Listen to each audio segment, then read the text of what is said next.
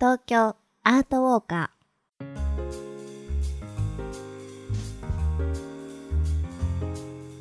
皆さんこんにちは。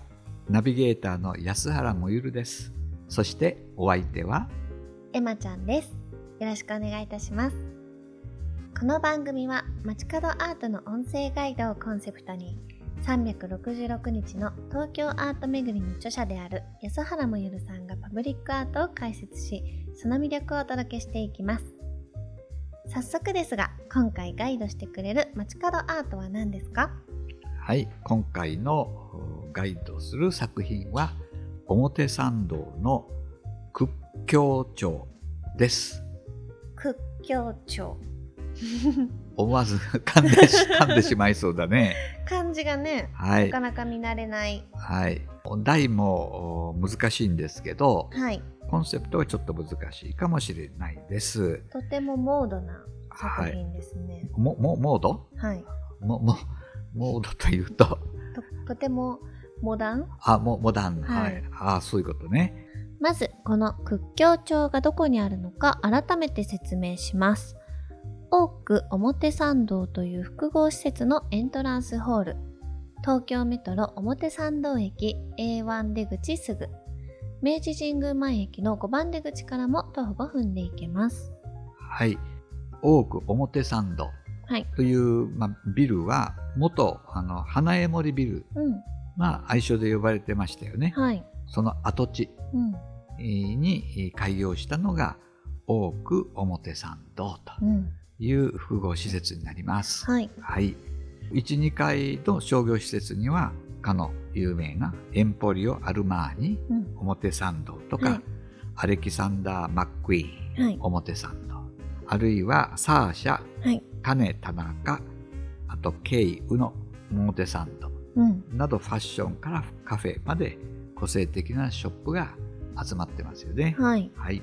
多く表参道なかなか私行かないかもしれない。そのあたり。そうですよね、うん。まあ、あの当然表参道にはいろいろなフラッグシップのお店とかカフェとかありますけど、うんうん。なかなか多く表参道と言われても、うん。あのピンとこないかもしれないですよね。結構ねこのラインナップを聞くと、うん、大人のあそうかもしれない。お店ですね、はい、うん、はいはい。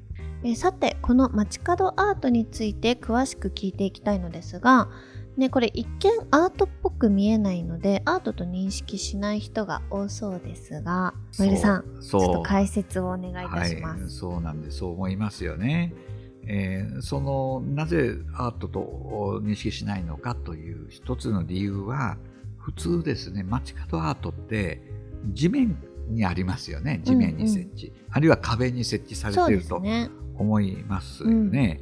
ところがですねこのアートはまさかのエントランスの天井から床に向かってぶら下がってるんですよ発想ははるかに超えてるとは逆ですようね。んそう思いません？そうですね。はないかなか私が例えば建物を作ったとして 天井からアートぶら下げたいっていうオーダーはちょっとできないかもしれない。うん。ね、モモビールアートとか うん。そういう小規模のものはわかるんですけど、うん。これだけの大ぶりのものをっていうのはなかなかないと思うんですうよね。ん。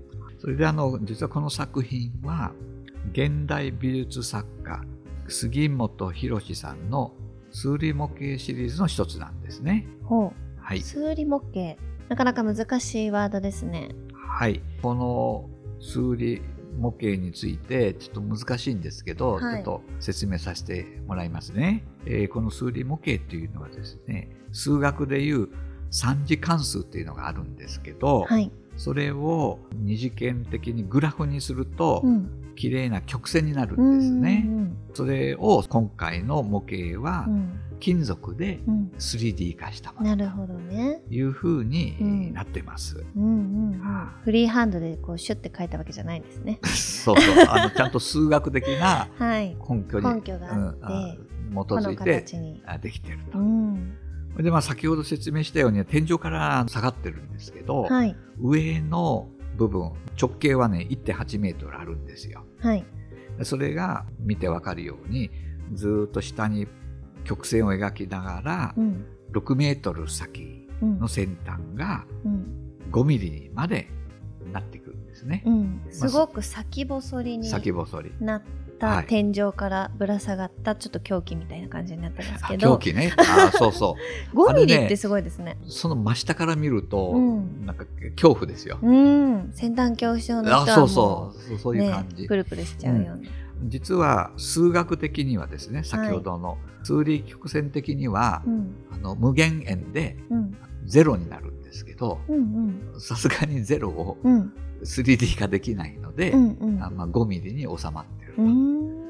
いうことなんですすね。ごい、はい。ものすごく大きい1.8メートルから5ミリに。5ミリ。そこから1キロも2キロも3キロも先に行くとうん。実はゼロになるんだけど、うん。無限円のところそれは表現できないと。この技術もすごいですね。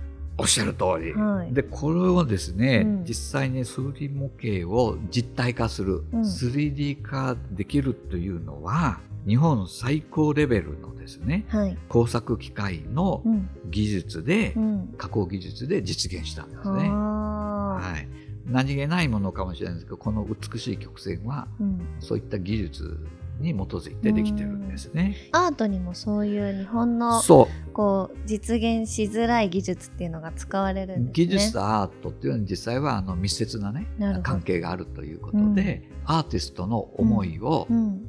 実現するにはものによっては技術的なバックグラウンドも必要になってくると、まあ、そういうことでタイトルのですね「屈強調」というのははい、実はですね極楽浄土を具現化したうん。京都の金閣寺有名な金閣寺はい。の中でも一番上のですね究極のうん。極楽浄土である最上界を示す言葉だそうです。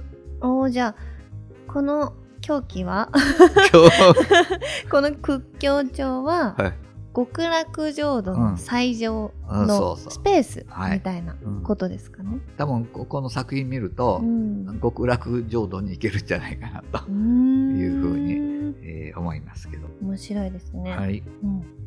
ね、現地に行って生で見るならぜひここを見てほしいという注目ポイントはおいるさんはありますか？先ほどご説明しましたようにあのエントランスホールにあってはい。高い吹き抜け空間になっているんですね。はい。はい、でその両サイドが、まあ、石の壁になってるんです。はい。これも素敵ですね。そうでしょ、うん。なんか異空間な感じがすると思うんですけど、そこから奥に伸びる緩やかな階段があるんですよ。はい。でその先が外に開かれててそこからね光が差すんですよ。うん。なんか表参道にいるとは、ね、思えない。うん。神秘的な空間にいるような気がします。天地逆転したような。なるほど。ではこの自然光の入り方も含めアートの一つになっているのかもしれないですね。おそらく杉本さんがその辺も計算したんじゃないかなと。光との共演とうん。いうのも意識したようにうん。思いますう。ん。ありがとうございます。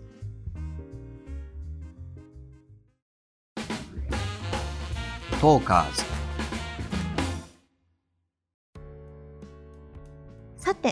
て、アートを楽しんだ後はちょっと一息つきたいですよね。そうなんですよ。ただでさえ表参道は一息つくのにぴったりのお店多いですよね。うん。だからまあ迷ってしまうんですけど、はい。一つ紹介するとすれば、この本作品が置いてあるですね、はい。設置されている多く表参道1階にあるエンポリオ・アルマーニカフェ。ここをおすすめしたいなと思います。うんうんまあ表参道らしいおしゃれなカフェなんですけど、あんまり人がね、うん。入ったりしていない。うん。わさわさしてないんですよ。スポット。うん。あの、そんなに広くないお店なんですけど、すごいね、落ち着いたうん雰囲気を醸し出しているうんです。ん。はい。で、まあそこでですね、コーヒーブレイクに、はい。紅茶なんですけど、うん。アルマーニドルチ紅茶はい。というのと、うんそれに合わせる形でうん。レモンタルトという。のを一緒に楽しむというのはいかがでしょうか？レ。モンタルト大好きです。ああ、アルマーニのカフェすごい珍しいですよね。そうなんですよね。真横にあるはい。カフェなので、うんすごく立ち寄りには便利ですよ。うん。はい。ぜひ行ってみたいと思います。ああありがとうございます。はいということでエマさんのおすすめもぜひお聞きしたいなとはい思います。私はあの表参道駅からちょっと歩くんですけど、はい多分ねもゆるさんもはいご存知はい。根津美術館の根津カフェですねおーいいところを選びましたね。根津カフェねす。ごく素敵じゃないですか、はいはいそこ根津カフェは根津美術館の庭園の中にあるそうですそうですカフェですよね。はいカフェ空間からはい。こう大きなねガラスの窓に新緑のこう庭園がパーッと覗けてすごく落ち着く一人で行ってもいいしなんかこう二人でね友達とかと行ってもなんかこうちょっとおしゃべりするっていうよりはなんかこうわーってリラックスしながらのんびりする時間になるというかすごく素敵な空間で大好き。はい、いいところをおすすめしてくれましたね。は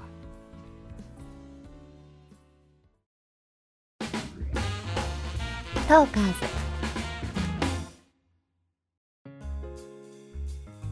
というわけでそろそろお時間です。ねこの表参道のあたりもすごく美術館とかギャラリーとかパブリックアート多いので表参道一日アート巡りなんかもできそうですよね。そうですよね。うんヨックモックミュージアムがあったり、うん岡本太郎記念館があったり、うん紅ミュージアムというのもあって、うん魅力たっぷりだと思います。うんはい。それで、ねうん今回の作品の杉本博さんのまたすぐり模型シリーズですけど、はい他にもう一つあるんですね。はい大手町プレイスっていうそのビジネス街ど真ん中のところに、うんサンダイヤルとあ呼ばれる作品があります。はいこのサンダイヤルっていうのは日時計という意味なんですけど、うん。この作品もあのやっぱり数理模型使ってるんですけど、うん。あの屈強ちょっと違ってこれはちゃんと地面から立ち上があってて、今度は地面からバージョンね。ええ先っぽとすごいとんがってるんですけど、うんうん。この屈強調にドキドキした方はぜひうん。そちらの方にも、うん。足を運んでいただければなとうん思っております。ありがとうございます、はい、えー番組では質問やご要望をお待ちしております。私の街のこのアートが気になるとかこの街を取り上げてなど番組概要欄のフォームからまたはハッシュタグ東京アートウォーカーでツイートしてください。私のエマちゃんアカウントにご感想ご要望をお寄せいただいても結構です。この番組で取り上げたアートは本日の屈強調を含めて私の著書366日の東京アート巡りでも詳しく紹介しておりますのでぜひ番組と一緒にお楽しみください。次回最新版を配信しますのでそれまでお楽しみにさようなら。